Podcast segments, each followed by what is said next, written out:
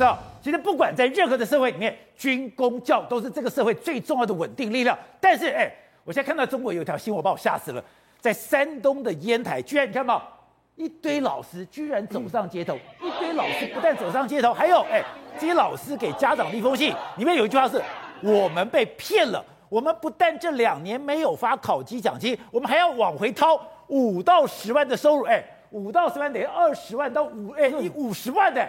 这么多钱，我还要再拿回去。你说这些老师炸锅了？那老师为什么炸锅？搞了半天，地方政府没有收入了。地方政府最近哎，要什么没什么，房地产的收入没有了，我还要大量负责佛山建，结果。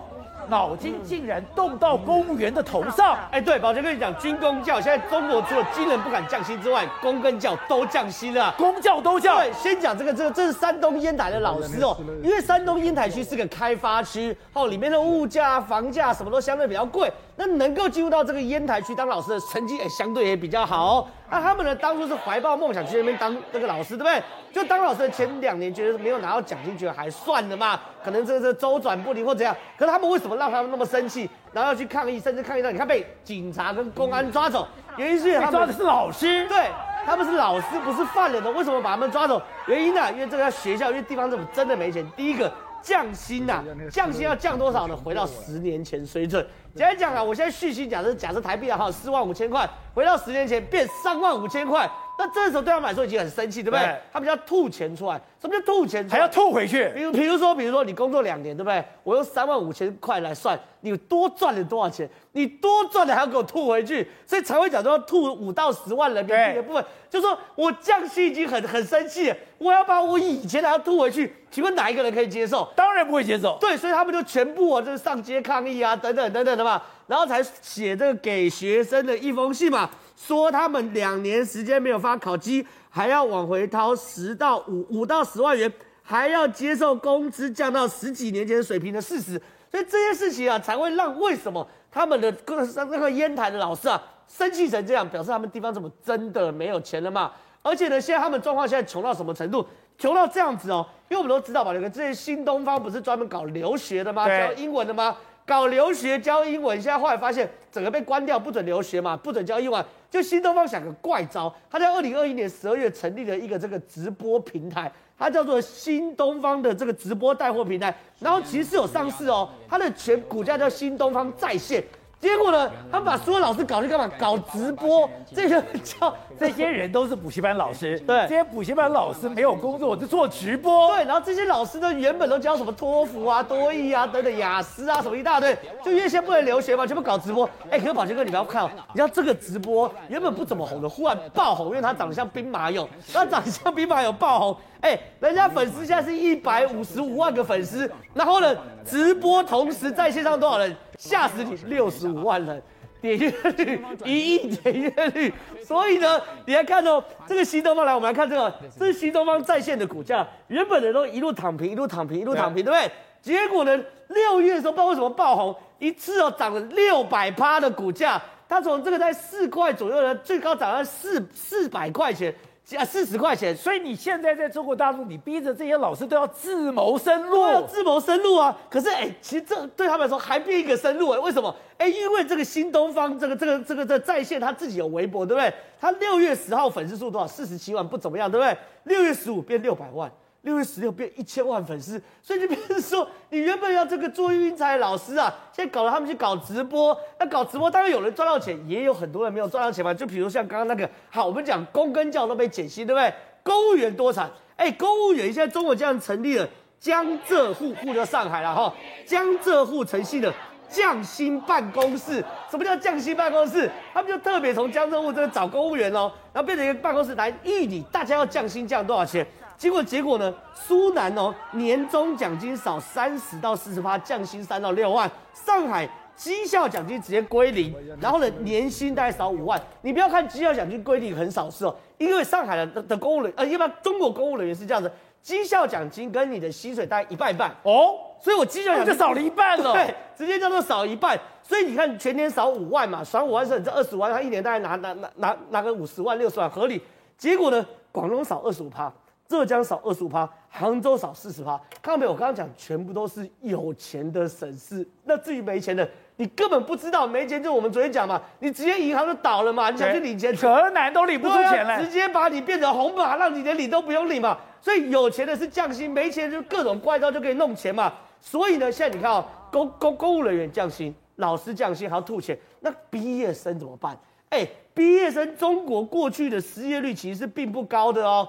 结果呢？中国现在失业率真的，他们一直希望的超英赶美。他们中国不知道超英赶美吗？结果你看哦，这个所谓橘色是欧盟的失业率，蓝色是美国失业率，红色是中国失业率。你就知道欧洲其实国家是很多高福利，所以失业率是高的。对。结果呢？五月份中国十六岁到二十四岁的年轻人失业率是十八点四啊。等于五个年轻人就一个失业，所以你可以看到整个中国都弥漫在一个广大的不景气当中。好，董事长，这样李克强那十万人的会议里面，你昨天讲他其实释放一个讯息：中央没钱了，里面自谋生路。就搞下去以后发现，哎，原来他们以前最重要的房地产现在根本没有人买了，现在很多房地产根本就崩盘了。不但崩盘了，现在核酸检的钱也不知道从哪来了。我觉得最夸张的是刚刚讲到。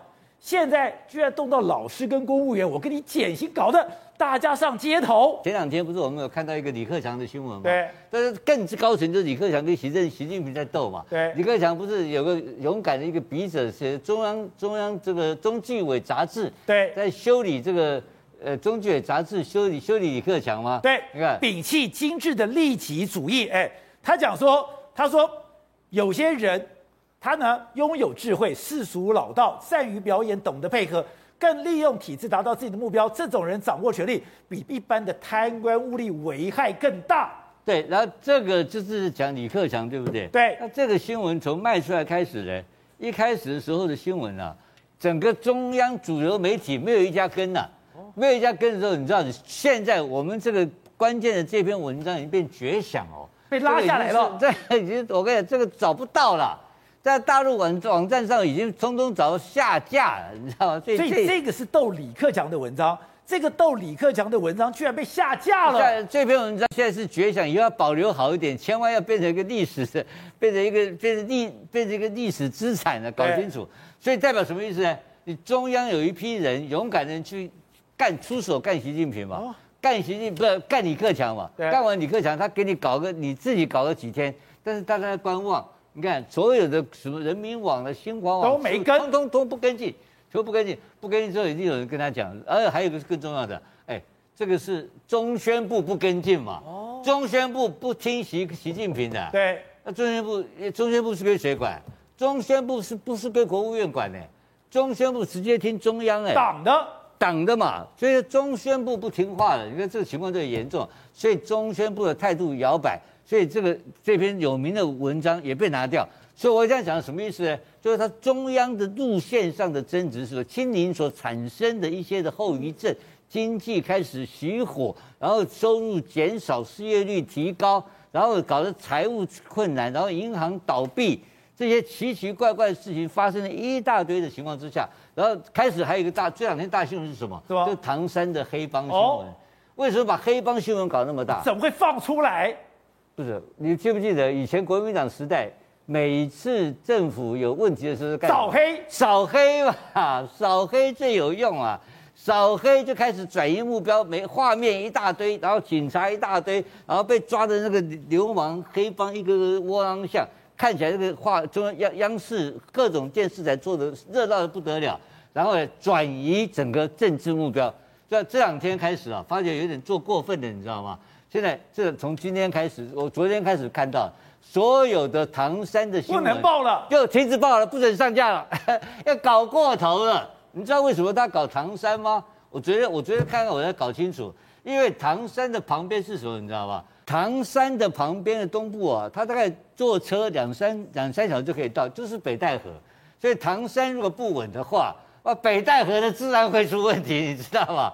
所以这整个整个事情呢，弄得乱七八糟。所以中共自己现在内忧外患，因为整个的清零，整个财政不良，整个的外交政策错误，搞得内部一塌糊涂。年我们讲，我今天最惊讶的是，前财长楼继伟都说，你这个不当的风控已经影响到经济了。经济是已经重挫，不是影响，是重挫，而且更重要的是地方经济崩盘，然后中央不支援，这是一个最严重的问题，将来会有下一波的倒闭潮开始。好，所以是哦，其实现在对美国来讲，它其实经济压力也非常的大。就我们看到，哎，拜登竟然宣战了，对谁 谁宣战？对他自己的油商宣战。你给他做两个动作，一个动作是你们要给我降价，不然我要动用我总统的紧急权力。第二个是，哎。他本来已经变成了最大的石油跟天然气输出国，他说：“没错，我要禁止输出了。”没错，实际上目前为止来说，拜登最头痛的是整个美国的通膨率非常非常高。所以你看前几前天的时候呢，鲍尔升息三码之后，他现在拜登也动起来。他最新的动作是什么？他写了信，他写给美国七大这个油商，包括说马拉松石油啦、瓦瓦莱尔能源呐、埃克森美孚、雪佛龙、壳牌、英国石油、飞利浦六六等等七大油商，他都写了一封信。那写写信什么？他叫他们降价。哦，这是媒体拿到了这个，他写给艾克森美孚石油的这个这个首领。你看，今年以来炼油厂炼油和这个利润已经增加了两倍，达到有史以来的新高。如果你不采取行动降降价的话，我要行使总统紧急权力啊！这是拜登的签名啊，也他跟你呛声。对，就说如果你这样的话，我要行使要求你降价。那要求你降价，甚至他有可能会再放出所谓的战备出油来打这个油价。所以简单的来说，他对所谓油价，他在进行一个宣战的动作。那同时还有什么？他还对航商也宣布一个战这个对战。然后他签署了这个美国的航运法案。所以你看，他现在真的念兹在兹，就是想办法降低美国的通膨率啊。好的，现在。美国油价到底到什么程度了？他们之前不是想办法要挡住吗？对，抱歉，实际上现在为止来说，他能够想的就是要求你增产。另外一个，他现在也不出口。你可以看到，现在美国的油价。平均的油价来说的话，这个红色是在五块美金以上，那蓝这个蓝色是在五块美金左右。现在平均油价是五块美美金，美国那五块美金来说是一个历史的这个最高价位置。加州身上有看到的吗？九点一九每一加仑，折合新台币是七十二块。我们台湾的九九九八是三十三块，他们是七十二块。你就知道到底多高？那这几天发生一些非常有意思的事，在北加州的这个有一个壳牌的这个加油站，他不知道为什么这个经理 key 错，他 key 成零点六九九，本来是六九九，它 key 成零点六九九，就保险账变十分之一，很多人。假后到修博，赶快去，结果没想到，那几几分钟的时间，他居然已经损失了四十七万，还不止这样，美国的这个警警察也目前为止来说也是没办法出勤的一个状况，所以整个油价对美国人来说的话，因为美国呢油价跟石油价格是占他们非常多的这个状况，现在美国已经非常多人因为这样就变成是月光族的这个情形，而且现在美国出现一个非常诡异的状况，一方面是哎，我有通膨的压力，我现在鸡鸭鱼肉这些民生用品大幅的上涨，可是哎。